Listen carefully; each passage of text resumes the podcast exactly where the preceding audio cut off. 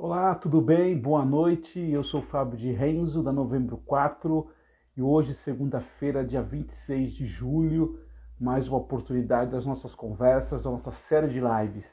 Série de lives que a gente vem realizando desde o ano passado, trazendo profissionais, especialistas, várias pessoas do mundo corporativo para falar de temas que são interessantes para todos nós. Basicamente, temas de recursos humanos, temas de comunicação interna, temas de, de comportamento, alguns temas gerais. Então, desde o ano passado, trazendo essas conversas.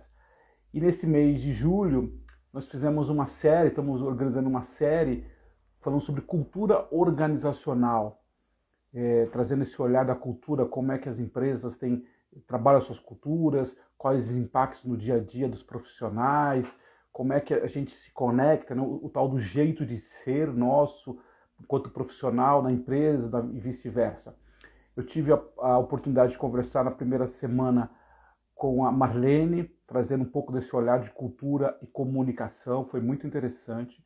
Em seguida, eu tive a oportunidade de conversar com a Lorena, falando sobre os mitos da comunicação, da, da cultura também, como decifrá-los também. Foi uma conversa bem rica. Na semana passada, eu falei com a Gabriela, que ela fala um pouco da questão da comunicação da, da questão emocional e racional. Ela, hoje ela é diretora de cultura da Croton, né, da, da, da Cogna, que é uma empresa de educação, uma das maiores do mundo. Foi uma conversa muito interessante. E hoje vou ter a oportunidade de conversar com a Ana Franzotti para falar sobre o papel da liderança nessa construção da cultura, que eu achei bastante, bastante interessante. Então, aqui só para dar uma introdução, vamos chamar aqui a Ana. É, acho que vai ser uma conversa bastante rica. Como eu sempre, sempre falo, fique à vontade para perguntar, fazer algum comentário. Não é uma, não é entrevista, não é, é um bate-papo de dois profissionais falando sobre o tema cultura, tá bom? Obrigado aqui, Jader, professor, tudo bem? Obrigado por ter já entrado aqui. Pessoal que já está é, entrando, a própria Ana já entrou, já vou convidar. Obrigado, boa noite a todos. Muito bom ter vocês aqui, ainda mais esses dias, nessas, nessas concorrências que a gente tem cada vez mais de muita gente acontecendo ao mesmo tempo.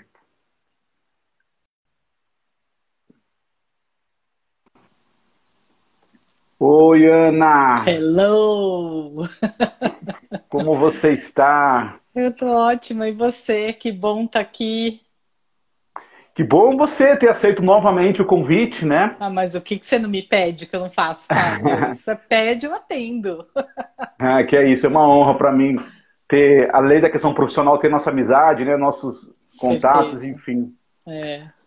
Ana, eu queria. É, boa noite, né? Oficialmente. Queria. É, o pessoal já tá já, já tem uma galera já entrando, é impressionante, né? Como. Ah, minha, agora... A do Rezende, minha querida, a Paulinha, é, a gente, minha irmã. É, é, a, gente, a gente vai falar um pouco sobre isso. Inclusive, agora você está sendo indicada como profissional de RH, né? Enfim, tem uma é. história legal para a gente falar. Mas antes disso, eu queria te dar boa noite e te perguntar como é que você está, como é que estão as coisas na sua. Gilson Filho, Gilson Filho é. Gilson Filho, gente do céu. Macu, Ricardo Macu me prestigiando aqui, que legal. Fê Rodrigueiro foi meu chefe. Aí tem uma Ó, pessoal, turma boa. Que legal, obrigado a todo mundo. Como é que você está, Ana? Como é que estão as coisas? Ai, depois de um ano, né? Assim, um ano e quatro meses, cinco meses, né, de trabalhando de casa, na loucura toda. Eu acho assim que graças a Deus estamos bem, né? Então é, acho que saúde em primeiro lugar, parte da vacina, parte da família já está vacinada a primeira dose, né?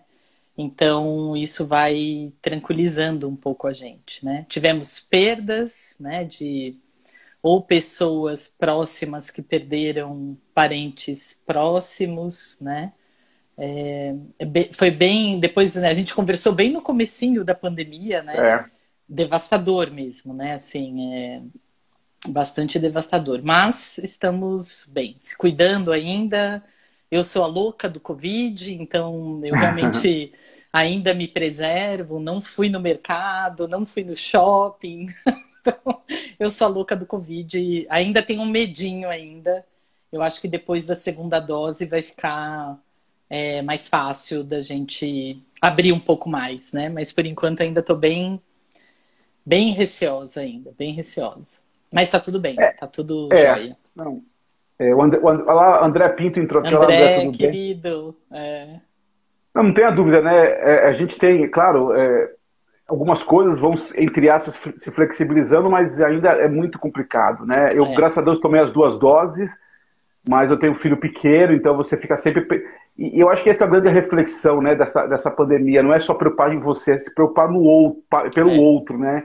É. Enfim, uma conversa que a gente precisa ter. É. É, e, aí você, e aí você tocou um ponto interessante, né? a gente conversou no passado, foi até legal, porque a gente falava um pouco de como é que a gente achava que essa história da, da quando acabasse Verdade. a pandemia, né?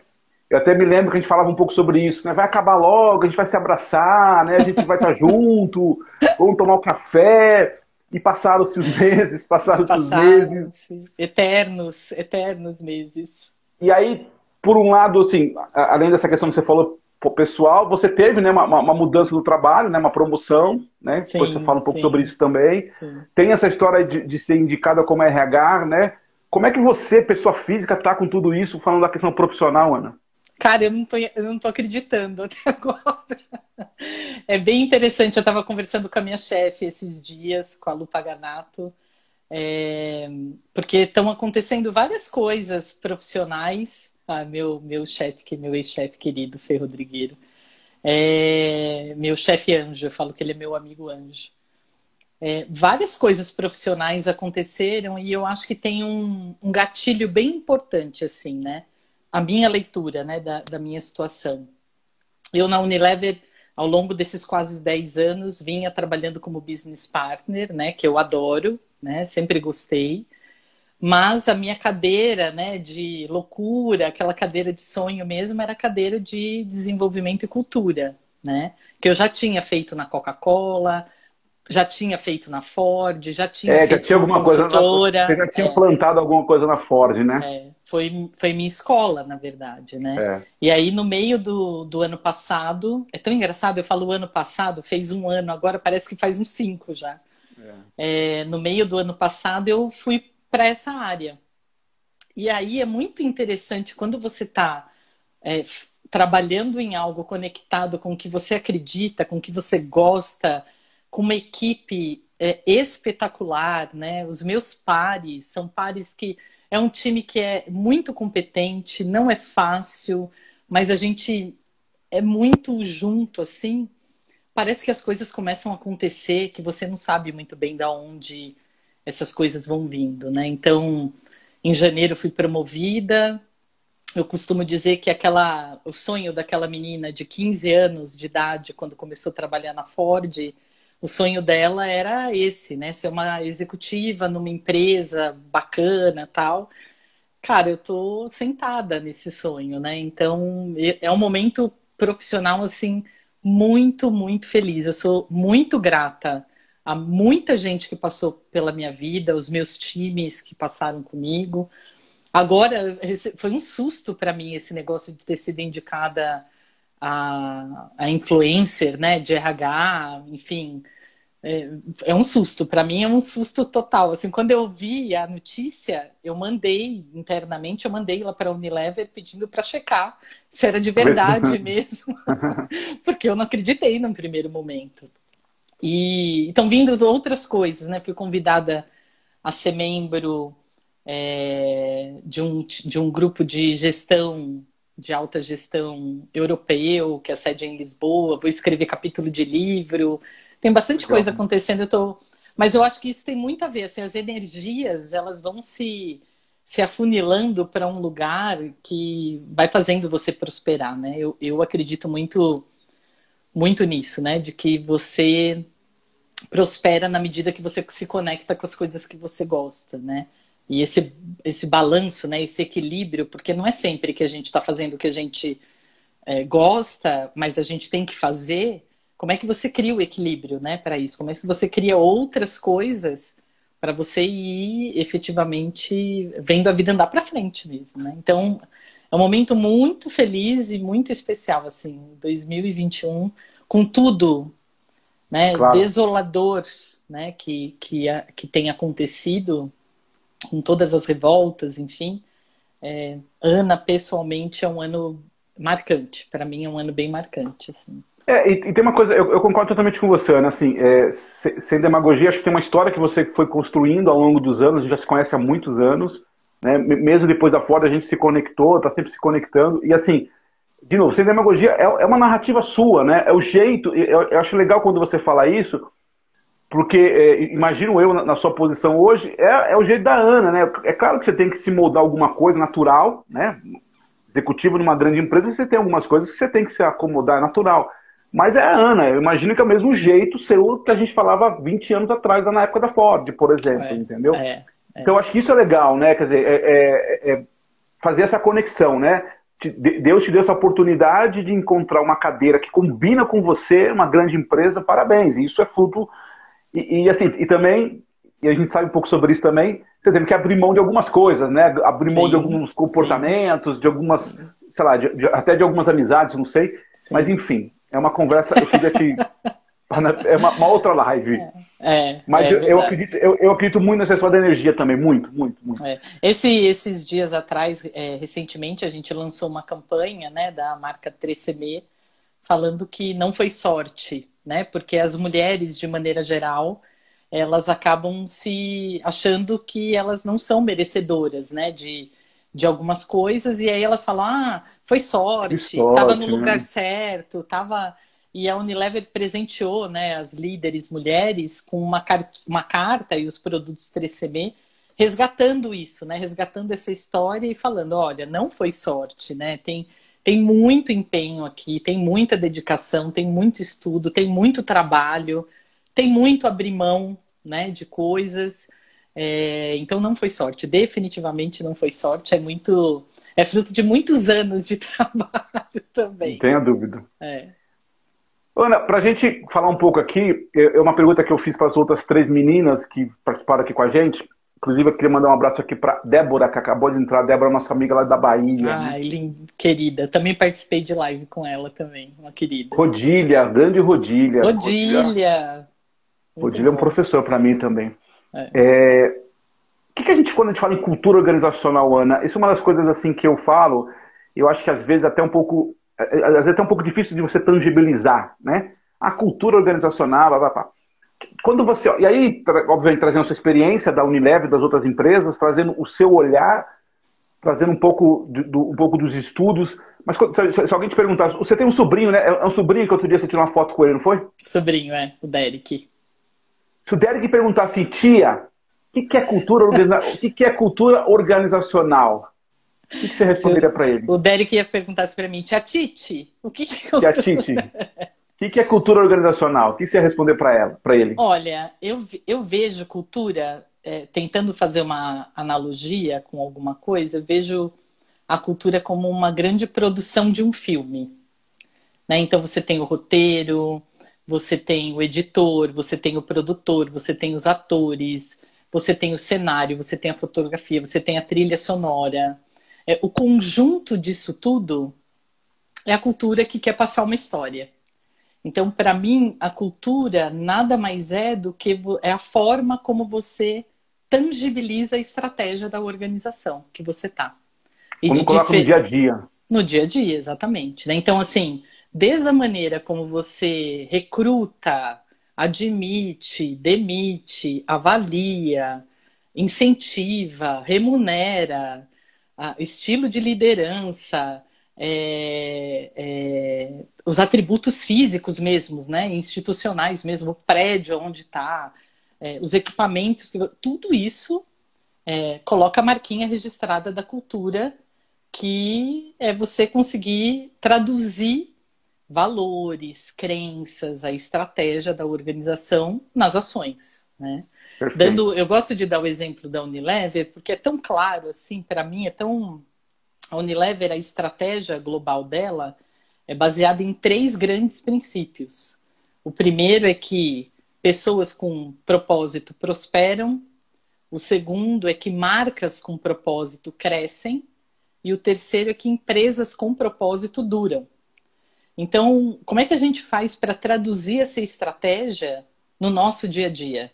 Né? Nas carreiras, é, no desenvolvimento dos nossos líderes, etc. Isso é, é, a cultura, é a maneira como eu traduzo isso, isso é a, cultura no dia a dia mesmo, né? Não posso falar de, de propósito e ter líderes que são contra isso, né? Que é, são do comando e controle. Eu não, não, tenho como fazer isso. Eu não posso falar de crescimento, de é, se eu não tenho processos ali que me ajudam a desenvolver as pessoas, a protagonizarem as carreiras é, e por aí vai. Não posso falar de inclusão se eu excluo, né? Então, é a forma como eu coloco tudo isso na prática, é a cultura da organização, né? Muito bem. E aí, eu queria fazer uma pergunta até um pouco pessoal. É, quando você falou que você teve a promoção? Janeiro desse ano. Em janeiro, no dia seguinte, quando você começou, né, independente do cargo, tá? Só estou dizendo pela, pela questão figurativa. Quando você abre esse novo dia, quais são os desafios? Quando eu olho para uma diretora de cultura, né, saúde e bem-estar, no seu caso, o que, é o seu olhar, assim, pensando em termos práticos, né? É, é, isso que eu tenho que fazer, os meus pares, a minha liderança, os meus colaboradores, o que, que eles esperam? Quer dizer, você contou aqui que tem essa coisa interessante, né? Que é contar uma história, ter um filme, ter uma narrativa, ajudar. Mas efetivamente, qual é o seu papel? É, é ser o diretor desse filme? Ou é, ou é dar insumos para que, que, a gente crie novos roteiros? Como é que funciona isso, Ana? Eu fiquei curioso, assim, até queria te perguntar isso mesmo. O que, que você. Até. O seu chefe está aqui, não? Não, não tá. Tá só Paris, tá? Lu Rezende aqui, é. Quando chegar em janeiro do ano que vem, quando completar um ano, tiver, sei lá, hipoteticamente avaliação de desempenho, tá? O que, que, eu, que, que eu vou olhar para a Ana? O que, que a Ana te, te, teve que construir como desafio nesse período? Claro que não é você, estou dando né, como sim, conceito, sim. né? Sim. Mas o que, que é o desafio de uma diretora de cultura, no caso da, da Unilever? Eu acho que o olhar, o meu olhar, o tempo todo é pensando no que a organização precisa para o futuro. Né? Eu tô, tô menos conectada é claro que tem intervenções para o hoje, mas eu estou conectada sempre em preparar a organização para o futuro. Né? Eu estou falando eu, mas não é a Ana, né? É, claro, a minha claro. área tem a área de, de educação, tem a área de desenvolvimento de liderança, tem a área de talent, então tem uma série é, de diversidade e inclusão, né? Que não está diretamente comigo, mas trabalha muito comigo. Então a gente está sempre olhando o futuro para preparar a organização para isso. Né? Então, quando eu estou falando, por exemplo, de é, jovens talentos, né? um dos programas mais importantes que eu tenho na minha área é a gestão dos programas de jovens talentos, que é o programa de aprendiz, estágio, é, trainee e senhor estagiário. Né? O que, que eu preciso fazer nesses programas para garantir que eu estou preparando jovens para o futuro da Unilever? Né? Entendi. Né?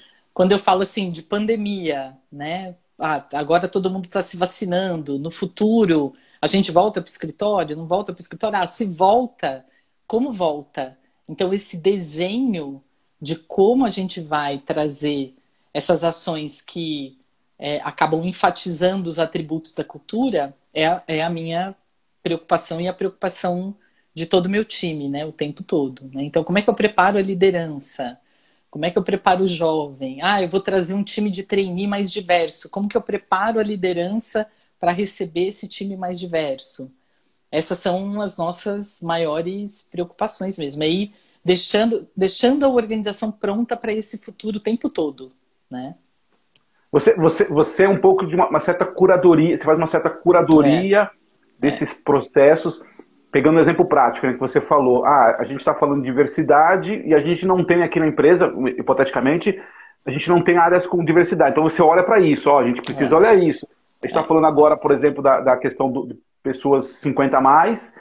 Eu falo, não, a gente tem um programa de, a gente tem um programa de estágio, né? É, estágio não, como chama você falou? Senhor estagiário, é. Um programa Senhor estagiário. É. Então, é, é, esse olhar. Você vai fazendo meio que uma curadoria do que está acontecendo e olhando sempre é. o futuro, né? É. E não só é, a gente faz isso, como as áreas fazem isso também. A gente dá suporte para as áreas. Né? Então, se eu tenho hoje áreas que estão experimentando estruturas mais ágeis, ou seja, estruturas que trabalham mais em squads, que trabalham com metodologias ágeis, etc., é, e, e isso chega para nós, a gente tem que ir é, ajudar essa área a conseguir implementar isso. Né? Então a gente está sempre olhando quais são as prioridades do negócio e como que a gente ajuda a organização a se transformar nisso também. Né? É, é, fala um pouquinho mais. Eu, eu ouvi esse termo outro dia e confesso que eu, eu não estou muito enturmado, preciso inclusive estudar mais isso. Que que, é, eu estou vendo muito sobre essa questão dos ágeis, né? Processos ágeis, tem até um termo, né? Da, é, como chama? Do ágeis, tem algum termo aí que o pessoal está usando, enfim. Agilista, prática, aí tem de tudo. Agilista, acho que é isso. Na prática, o que, que é isso? Assim, é, o que, que, que, acontece? É, é um novo, é, é uma espécie de um de uma, de, um, de, uma capacitação, de um treinamento, de um novo olhar, de um novo jeito de trabalho. O que, que é essa questão do ágil? Conta para mim, por favor.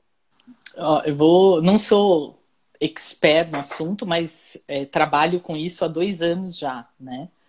É, o que que acontece? É, eu acho que é uma junção aí, da, é uma evolução das formas de trabalho, né? Então, comando e controle para as gerações que estão vindo para as organizações agora não, vira não mais, né? funciona né? mais, né? Não funciona mais. Essa geração trabalha de maneira colaborativa. A gente é, hoje a gente tem na organização quatro, cinco gerações trabalhando juntas, né? É, o método ágil ele vem lá de 1970 da Intel, né, da área de informática e que ao longo do tempo Google usou para fazer os squads, enfim, né, para é, para implementar de maneira mais ágil estratégias, programas, etc. E agora a gente vê também uma adoção dessas metodologias em organizações, qualquer tipo de organização. Não precisa ser somente da área né? de tecnologia, exatamente. Né? Então, hoje a gente usa muito squads, é, que são um grupo de pessoas com é, conhecimento daquele tema usa metodologia mesmo ágil, atua através de Scrum, né, que são sprints de entregas rápidas, Sim. etc. A gente faz isso em RH, só para você ter uma ideia, a gente faz isso em RH. É, e nada mais é do que você gerar realmente colaboração entre pessoas diferentes e entregas mais rápidas para o negócio que impactam o negócio mais rapidamente também. Então você, eu, eu acredito muito que no futuro nós não vamos ser de uma função, nós vamos ser de uma especialidade e a gente vai atuar em diferentes áreas. Eu vou poder atuar em marketing, é, por exemplo, num, squad X de algum tema. É, tem funções que vão continuar talvez da mesma forma, mas a maneira como você vai implementar processos, projetos, etc., é, vai ser muito menos relacionada à função e muito mais relacionado a essas experiências, né? Então, nós temos na Unilever, a gente começou esse, esse assunto na Unilever com um programa que chama Programa Flex. O programa Flex nada mais é do que uma plataforma global, onde você publica lá um projeto que você quer fazer e as pessoas que têm os skills, as habilidades relacionadas àquele assunto, elas podem se inscrever no teu projeto e elas podem é, Depende da área que ela trabalha. independente da área. Ela pode doar, né, trabalhar parte do tempo dela, ela fala quantas horas ela tem disponível, e ela trabalha num projeto que não tem nada a ver, às vezes, com a área dela. Pode ser um projeto global, pode ser um projeto local, não importa. Então, as novas gerações, elas vêm buscando muito mais experiências do que é. efetivamente, ah, eu quero ser coordenador né? júnior, depois o pleno, depois gerente. Até acho que tem um pouco desse apelo do cargo claro, em algum momento, claro. mas não é isso mais que, que conecta esses jovens é, ao trabalho. Né? O que conecta ao trabalho são as experiências e o que eu tenho notado também, eu trabalho muito com jovens, é a possibilidade de aprendizado. Então, assim, ele poder estar tá num squad junto com o diretor de marketing, que talvez se fosse uma estrutura mais rígida, ele jamais teria contato com esse diretor de marketing, também é algo que é, encanta a moçada, assim, né? E, e, acho que um outro aspecto bem importante dessa, é, desse modelo mais ágil é que a gente é educado, né, Fábio, a vida toda nas organizações, etc. A gente foi educado a, nas escolas, faculdades, a entregar o projeto e tirar 10. Né? E você é. tem que implementar e tem que dar certo. O modelo ágil, ele faz com que a gente aprenda fazendo.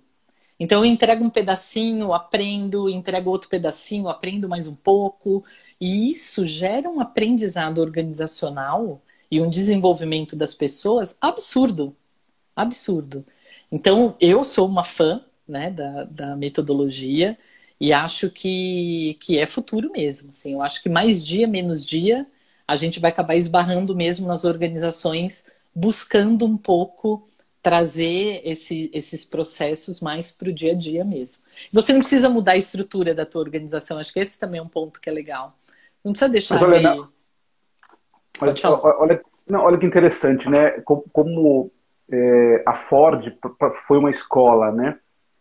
É, há 20 anos atrás, eu me lembro que a gente fez um projeto parecido com esse, com outro nome, aonde você tinha pessoas que ela pegavam um case, pegavam um programa e tinha autonomia de fazer o programa, de liderar aquele programa, aquela atividade, talvez hoje, obviamente, com, com mais capacidade e tal.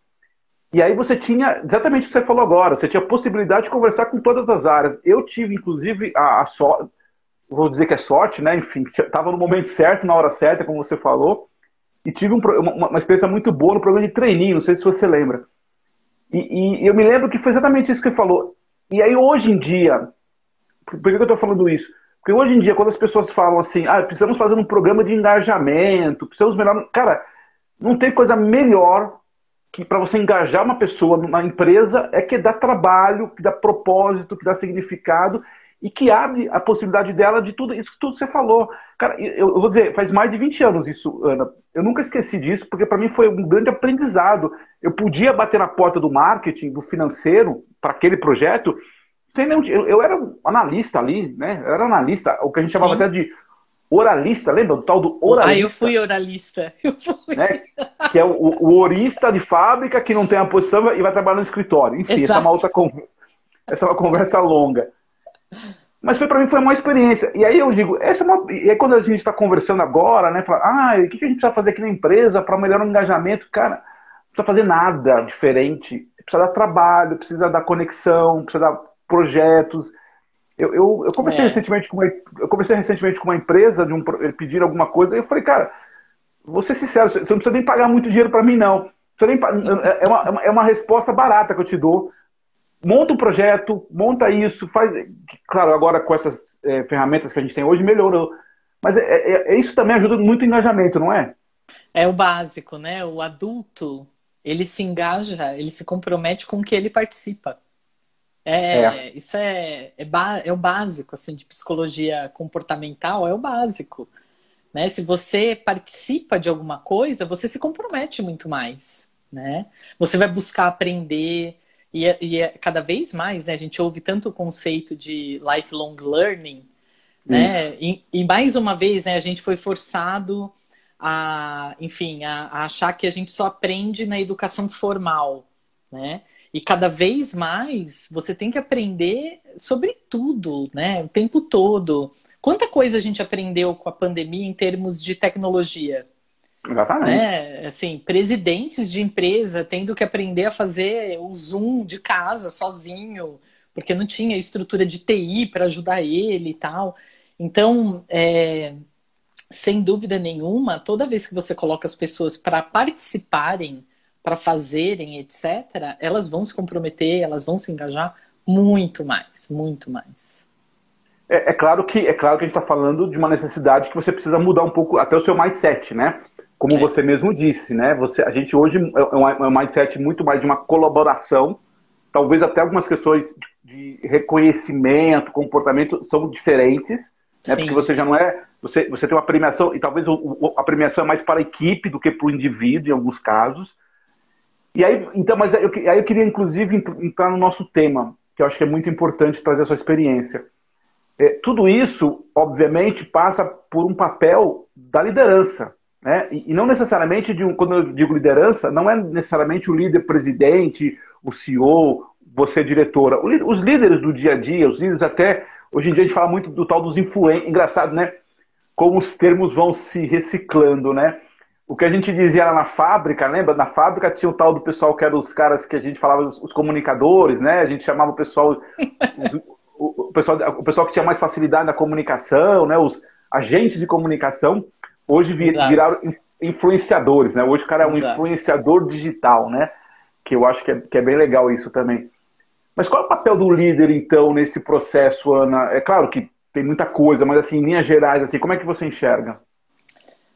Para mim, né, quando a gente fala de cultura de organização, é, no, de maneira muito simples ali, no fringir dos ovos, o que acontece? Os funcionários, eles olham primeiro o que, que o líder faz. Tem jeito, né? Então, isso, se, isso, continua, não tem né? jeito, não tem jeito. Então, assim, se você, a organização está dizendo que é inclusiva, e eu, Ana, olho para cima, para meu chefe, e não vejo ele fazendo isso, com certeza eu vou ter um tilt ali, né? vou falar, opa, né? Tem alguma coisa aqui que não tá que não tá batendo. Essa empresa não é inclusiva, porque eu tô vendo o meu líder agindo de maneira assim. É, outro exemplo simples, como se desliga uma pessoa, né?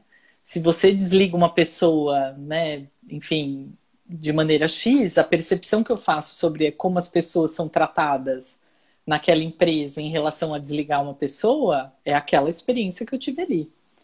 Então, assim, o líder, ele é o grande facilitador, ele é o grande tradutor da cultura no dia a dia para as pessoas. Então, é, se você não prepara essa liderança para estar constantemente se revisitando, é, promovendo o autoconhecimento desse líder.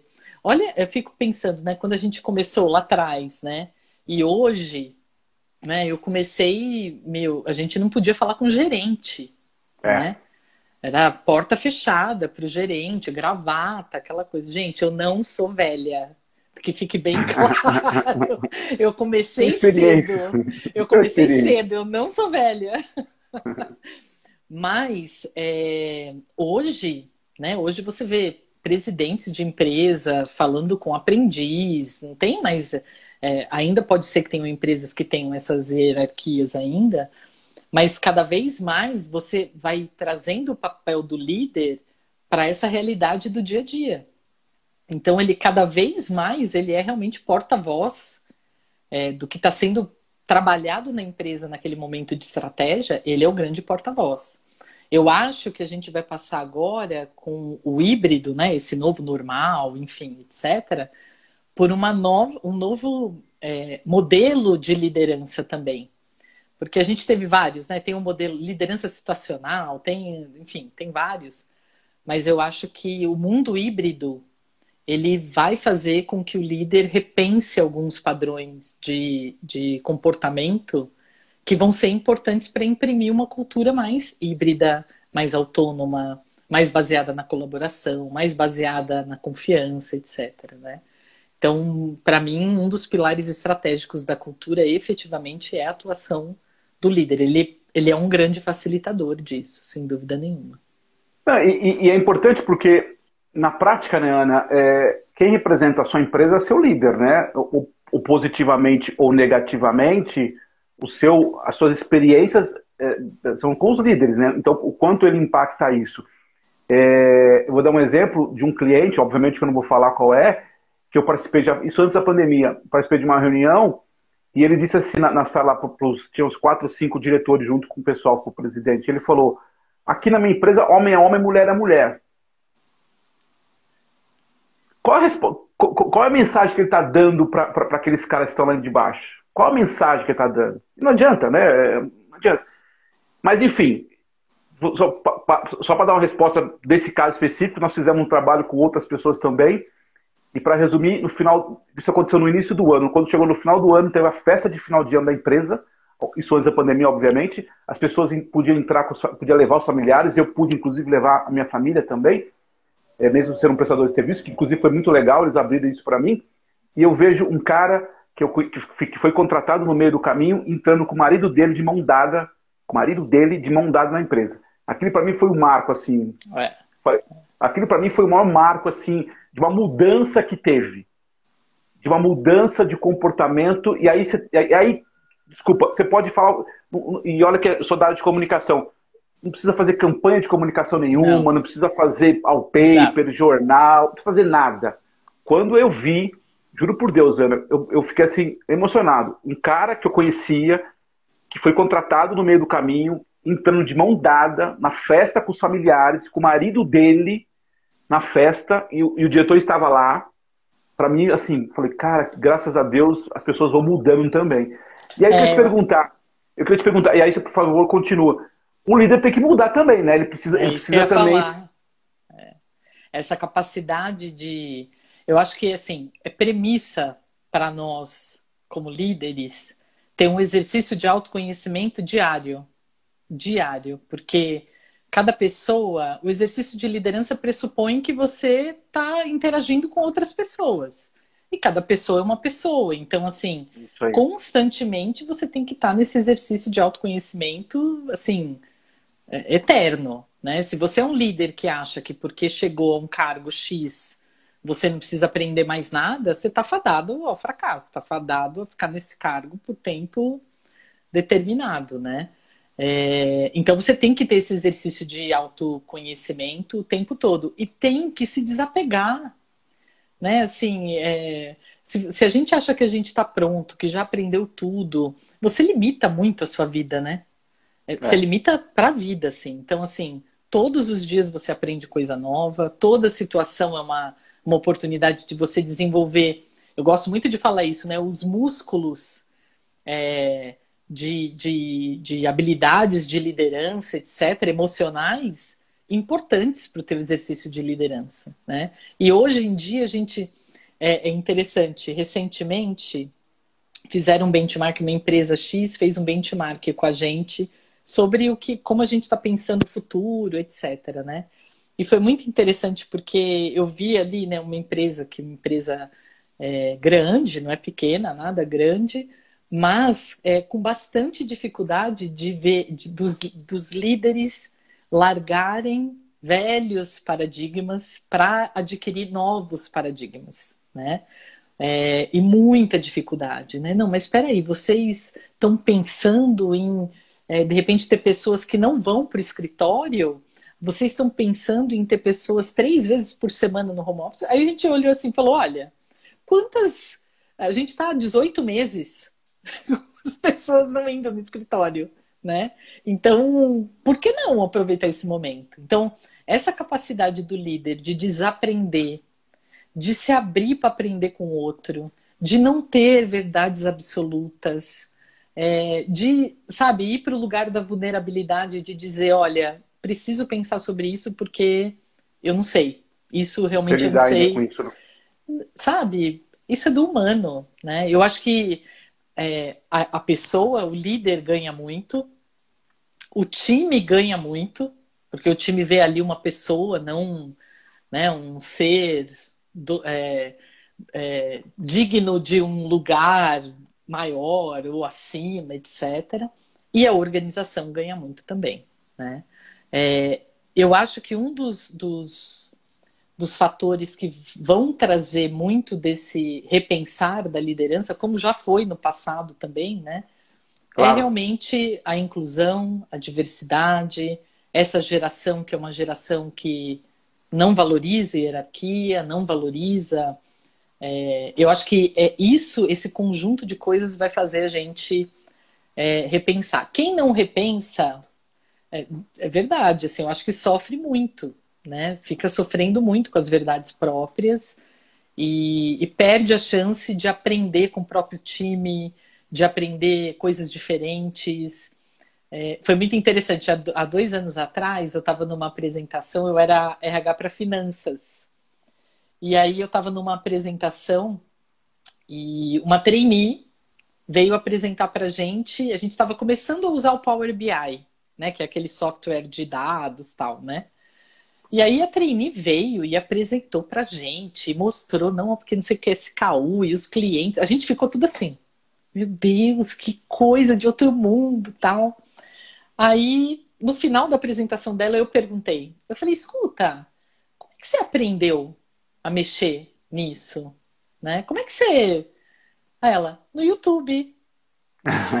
Ficou todo mundo olhou um para a cara do outro. É, essa é a geração é, né, que está vindo. Então, assim, não é mais um treinamento formal de Power BI de 30 horas como a gente tinha de Access. Exatamente. É, Não existe mais isso. Né? Então, se assim, eu vou lá no YouTube, eu aprendo o que eu quiser. Né? É, então a gente precisa, como líder, estar tá preparado para lidar com isso, né? Com essa... É, e também tem um papel, é, e, e, também naquele papel anterior que você falou da curadoria, digamos assim, o seu da cultura, eu imagino que você precisa levar essas pautas também para a liderança, né? Sim. Eu imagino que você que o seu radar precisa ficar sempre ligado no que está acontecendo no mercado, de assuntos Sim. que estão acontecendo, de temas para dizer para a liderança, ó, tem um tema aqui agora que a gente precisa olhar, que, que por algum motivo a gente não olhava, né? Enfim. Sim. Deixa eu é só te falar aqui, a Jéssica. A Jéssica. Ah, Jéssica, linda. Você sempre lindona, respiradora, beijão. A, a Débora está dizendo aqui, somos humanos, a empatia. William Flores. Oi, William Flores, William tudo bem? William Flores, que legal, que legal. Meu amigo Felipe Biso também entrou aqui, que é, trabalhou, com, trabalhou comigo na Peugeot. Eu não tenho ah, deixa certeza. eu até aproveitar o que a, a Debbie está colocando aqui da empatia, né? Eu acho que a pandemia trouxe também à tona no exercício de liderar para aspectos culturais temas que antes eram meio acionados quando o RH pedia. Né? Então, ah, vai ter avaliação de final de ano, então você vai falar de feedback. Ah, vai ter. É, a pandemia fez a gente olhar as pessoas ali, né? Inteiras, é, estruturadas, desestruturadas, perdendo pessoas, é, tendo pessoas em hospital, né? Então, eu acho que essa musculatura da empatia, sem dúvida nenhuma, a pandemia exercitou, e não importa a empresa, se é uma empresa mais conservadora, é. menos conservadora, mais moderna, menos moderna, não importa. É, isso efetivamente aconteceu. E acho que um outro movimento que eu tenho visto muito é uma preocupação. É, duas coisas que eu tenho visto muito. Uma é uma escutativa maior né? Às vezes não é unânime, não são todos os líderes, nada disso, mas sempre tem aquele líder que tem uma escutativa e que consegue entender nas entrelinhas ali as coisas que é, eu não via com tanta frequência antes, né? E acho que uma outra questão também que está virando né, pauta nas organizações é é impossível hoje a gente não traduzir o que a gente vive na sociedade dentro das organizações. Então, hoje as organizações elas são cobradas é, é, posicionamento, pela, né? posicionamento, né? E isso faz parte mesmo da, da organização. Então, isso também provoca um repensar da liderança importante, né? Eu não posso, eu não sou mais o dono da verdade absoluta, é. né? É, eu tenho que, eu tenho que é, ir buscar informação, ir buscar conhecimento, entender do que eu estou falando para poder me posicionar. Né? Hoje as pessoas questionam mais posicionamentos que no passado um líder falava, meu, você ficava quieto, ouvia, ele deve ter razão. Né? É, acho que isso também tem transformado o exercício de liderança também. É, eu não tenho dúvida, até porque a gente, acho que assim, as redes sociais trouxeram esse olhar que a gente não tinha tão apurado, né? A gente, eu sempre digo isso, né? As pessoas é, sempre tiveram esses comentários, mas estava restrito. As redes sociais deram voz para todo mundo. Deram Sim. voz. E, e, e, e, acho que tem um afinamento mesmo, né? É natural. A, a gente está. Eu vi uma frase outro dia que eu achei bacana. A gente está construindo uma história. A gente a está fazendo parte de uma história. Talvez daqui a 50 anos, 100 anos, a gente, o pessoal vai olhar para trás e dizer como, como, é que é. A gente está no, no, meio dessa história. É. Então, assim, as redes, as, as redes sociais chegaram ontem, literalmente. A gente ainda está lidando com isso. Tem um modelo mental que está sendo mudado os comportamentos são diferentes, aí vem uma pandemia no meio dessa conversa. Então tá bagunçado, tá, tá, tá muito bagunçado mesmo, né? No, no, bom sentido, assim, bom sentido não, né? Mas de, de, questões bagunçadas mesmo. Então, assim, como é que eu lido com isso? Então, as empresas estão sendo cobradas mesmo, né? Eu acho que tem um papel, sim, tem um papel de, de um posicionamento. É, e se você não se posiciona, você, você acaba perdendo também, né? Às vezes até mercado em função disso. Sim. Sim. É, mas também não adianta ter um, mas também não adianta ter um posicionamento fake, né? Só para dizer que está fazendo. Exato, exato. Né? Eu, eu, vejo muito sobre isso. Você falou agora há pouco, eu achei legal quando você disse, por exemplo, das experiências, né? É, a cultura, por exemplo, inclusive quando você está participando de uma entrevista de emprego na empresa, né? Quando você está participando, já, já, você já está contando para o seu, seu candidato qual é o estilo de, de empresa que você é. Né? Exatamente. E aí, podemos discutir aqui 30 horas. quando você, como RH, como recrutamento e seleção, não dá o feedback para o candidato, você já está tá contando um pouco do seu jeito de ser. Exatamente. E você me desculpa, não adianta vir e falar, não, porque eu tenho muita gente. Eu até, eu até ia fazer uma brincadeira. O recrutador, pegando assim, até fazendo esse recorte, você me, me perdoa, mas o recrutador, se ele não tiver como feedback algo que incomoda ele, algo que é muito forte dele, não adianta. Não adianta. É. E a, a, gente sabe, eu até escrevi outro dia sobre isso, a gente sabe que às vezes muda, muda, muda a posição, às vezes a gente começa contratando um cara, vai para um natural. Mas é feedback, é, Ana, ó, não deu certo, a vaga mudou. É impressionante como esse item que parece tão simples, as empresas ainda não incorporaram com muita propriedade, né? Importante, interessante isso. Eu não sei se você tem uma experiência nesse aspecto. Não, com certeza. E eu, eu, eu assisti o, é, um treinamento, quando eu fiz o treinamento de liderança situacional, há muitos anos atrás, eu fiz com o Antônio Totti, que é né, o cara que trouxe dos Estados Unidos para cá o conceito e tal. E aí foi muito interessante porque no, durante o treinamento ele falava: você tem que conversar com as suas pessoas, né? Você não pode não conversar com essas pessoas. Você tem que conversar com elas. Sejam internas, sejam externas. Você tem que conversar. Começa pela sua equipe. Aí eu lembro que na minha turma tinha um senhor que ele trabalhava na logística. E ele levantou a mão e falou: Cara, eu tenho 200 operadores logísticos lá, não tem como, não sei o quê. O, o Totti, que é esse consultor, ele, ele é muito pequenininho, assim, ele é bem pequenininho. Eu chamo ele de o pequeno gigante ele parou do lado desse senhor e falou assim: começa. Né? Simples assim. Né? Começa. Você não vai falar com os 200 num dia só. Mas começa. Fala com dois hoje, 15 minutos cada um, mais dois amanhã, mais dois amanhã. Para mim é a mesma coisa quando uma empresa é, né, justifica que não dá retorno, que não fez isso, que não fez aquilo cara, começa de algum jeito, dá um retorno qualquer, né? É, mas começa efetivamente a fazer alguma coisa. E isso diz muito sobre a cultura da organização também, sem sombra de Com dúvidas. Certeza. É, diz, diz, a cultura e diz o, dos valores, né? A gente está é. pegando um recorte, um recorte aqui da, do recrutamento de seleção, né? Que você falou. Mas é a experiência. E, e tem outra coisa, se isso não te incomoda, né, se isso não incomoda o recrutador, não tem jeito, não vai virar. Ele, ele, precisa, ele precisa se incomodar. É. é. eu, eu recebo, é, eu recebo. Recentemente eu fiz aniversário, eu recebi um monte de mensagem. Me incomodou eu não responder as pessoas. Eu fui um por um, tal, tal, tal. E em alguns casos, vou ser sincero. Não, em alguns casos foi meio que copy paste, não, não tem jeito. Mas é o que é. você falou, fui fazer. É, enquanto eu não respondi, eu não fechei. Então, assim, me incomoda. É, é importante.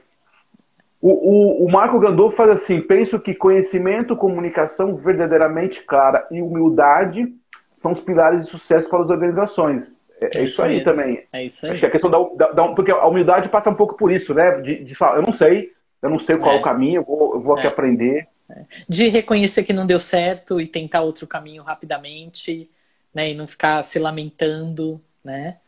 É... E acho que tem um tema também, Fábio, que aconteceu muito com essa questão da pandemia, que é saúde mental, né? Que é, é outro tema que era um, né, assim, a liderança, isso Uma também era Pandora, da área né? médica, é. E eu acho que isso também tem feito os líderes eles se olharem num primeiro momento, né? Porque você também, você não tem como, porque você tem um cargo de liderança, você ficar é, intocável com tudo que está acontecendo. Impossível, né? Mas como é que você também exerce esse olhar para o seu time? Então, eu acho que isso efetivamente também é, traz um, outra musculatura da liderança que vai fazer com que esse líder não volte a ser o que ele era antes e não se preocupava com isso, etc. Né? Toda vez que você exercita algum músculo, etc., você está indo para frente. Né? Então, efetivamente, eu acho que isso também vai, vai, vai contribuir muito para uma mudança de um líder mais colaborativo, com a escuta mais ativa, é, desenvolvedor de pessoas, enfim. É, eu, eu acho que tem essa história da, do home office. Outra coisa também que, que eu acho que ajudou nessa musculatura foi o líder literalmente mais próximo das suas famílias. Porque, assim, quantas. E aqui não é só o homem, estou dizendo homem e mulher. Né? Sim, né? A gente, nosso, o nosso modelo qual era? O modelo que saía de casa de manhã, trabalhava na empresa fisicamente, voltava no final do dia. A gente está aí, a, grosso modo, há um ano e meio com todo mundo dentro de casa. É. Então, é, eu preciso repensar, inclusive, esse jeito. Então, quando eu penso a questão da, da, humanização, que é um tema que a gente fala muito hoje nas relações humanas, tal, é isso, né? Porque eu tô, eu, de verdade, eu entendo a dor da minha esposa, a dor do meu marido, do, do, do, meu pai, do meu sogro, né, do meu filho, ou pelo menos eu estou mais próximo dessas dores, né? Então, eu, eu entendo que os líderes estão um pouco mais conectados com isso também, né? É, eu publiquei, quando eu saí de férias agora, eu saí de férias 20 dias, né?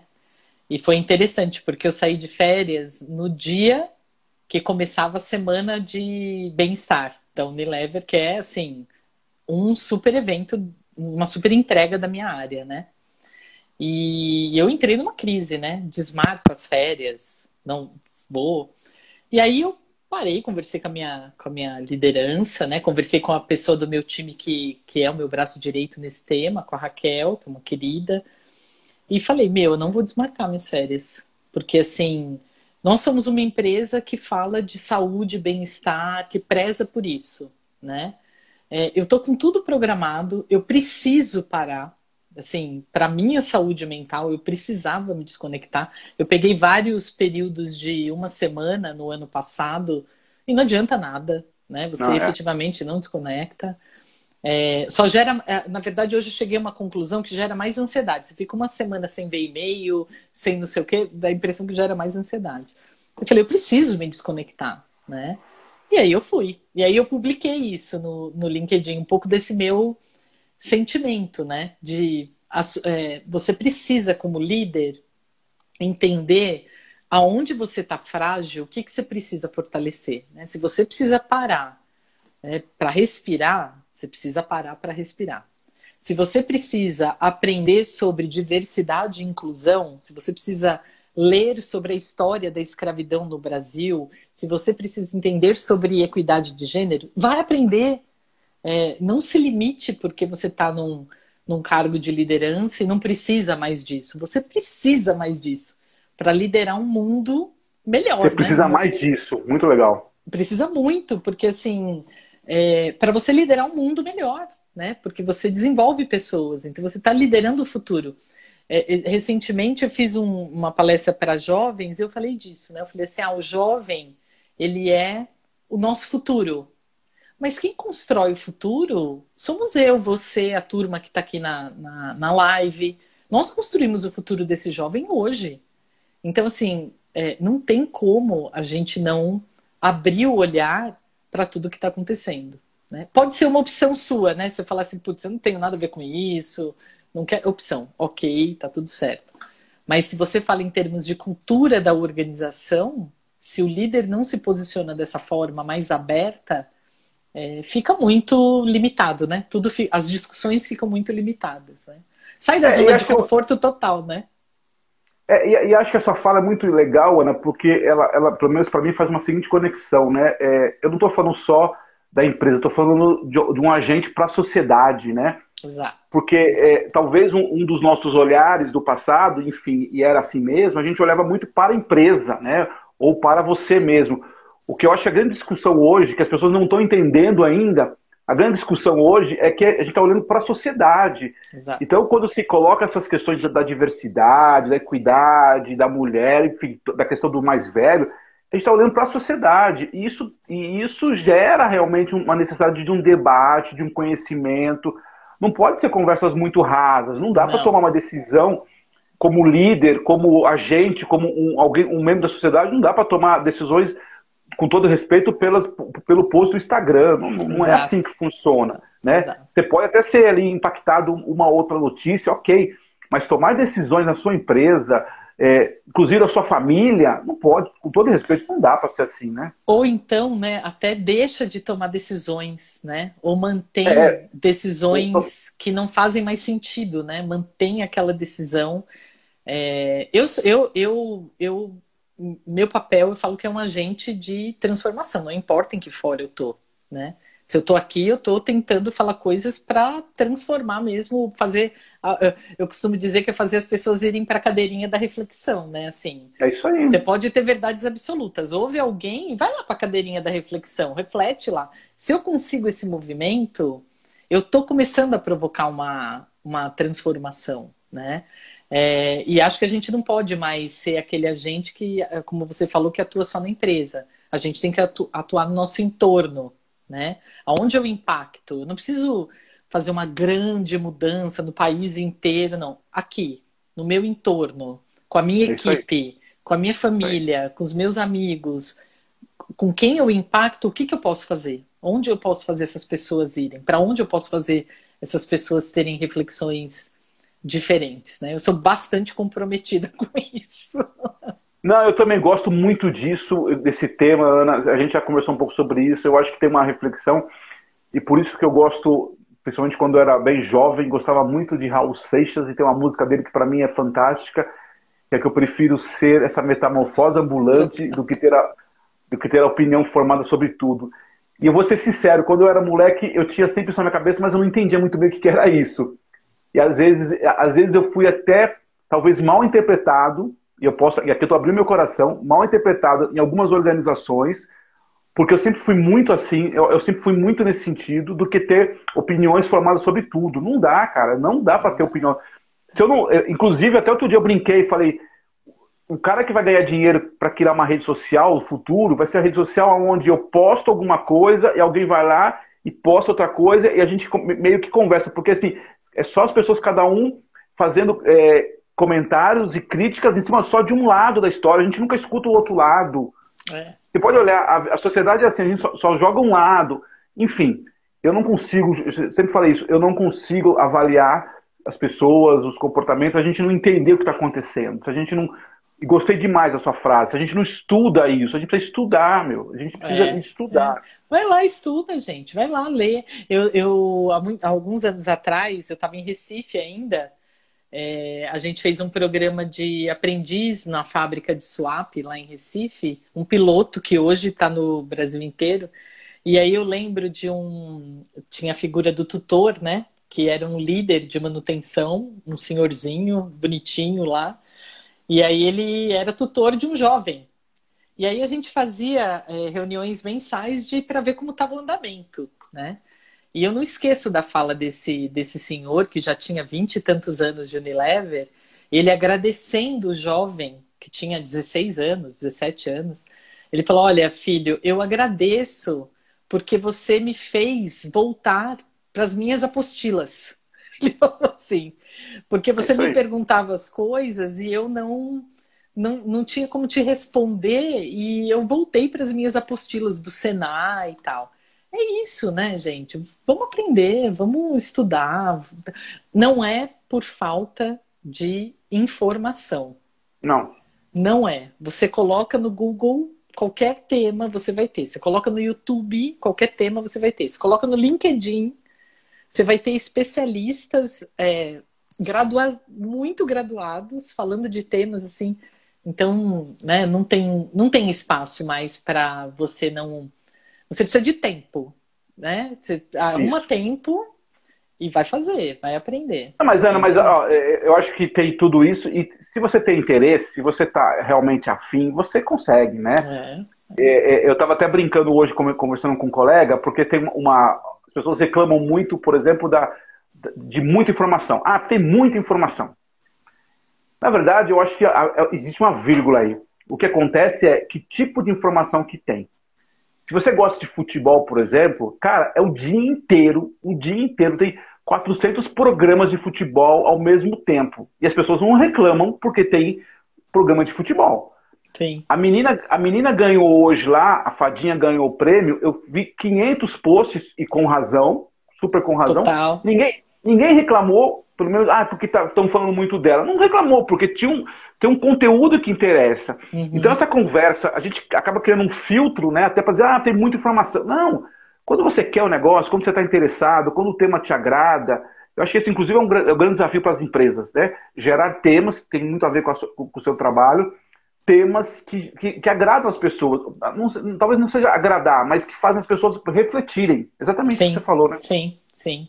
É, você cada vez mais, a gente vai ter que ser é, auto, é, se autoalimentar de conhecimento. É, né? Porque essa educação formal, né, da empresa, dar o curso, etc., isso vai ficar cada vez é, menos, né? Porque você para você ser assertivo mesmo no que você precisa aprender para o que você faz, você tem que ir atrás, né? Eu preciso disso, eu preciso aprender isso. Então, eu acho que isso vai, vai, vai mudar bastante. Renato, ó, nem, olhei aqui, já deu oito horas. Eu queria te agradecer de coração. Obrigado. Muito, de novo, muito bom te ouvir, a sua, assim, a sua paixão, o seu gosto pela área. Eu peço desculpa porque entrou muita gente aqui, eu não consegui ver todo mundo. Eu vi aqui, eu acho que a Natália Martins, se eu não me engano, entrou. Eu falei do William Flores, do Felipe, enfim, de uma galera que entrou aqui. Muito obrigado todo mundo, obrigado de coração. A gente tem uma concorrência grande, mas a gente teve uma audiência muito boa também. Obrigado, viu? Uma boa semana e fique com Deus, viu, Ana? Eu agradeço muito, Fábio, e também acho que você está fazendo um trabalho incrível, né, de poder compartilhar esses conhecimentos, né, aqui de maneira, né, assim, democrática, né, e, e conteúdos tão importantes.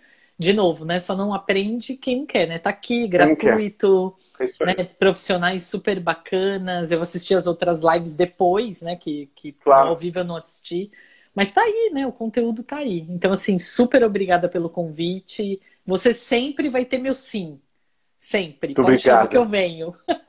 Obrigado, obrigado. Débora, manda... obrigado, Débora. Obrigado, Rodília. Obrigado, professor Jade. Fiquem ah, com super Deus. Super obrigada. Super obrigada. Fiquem com Deus. Uma boa semana. É, infelizmente a pandemia não acabou, então tomem cuidado, por favor. Isso aí. Beijo obrigada. grande. tchau. tchau. tchau.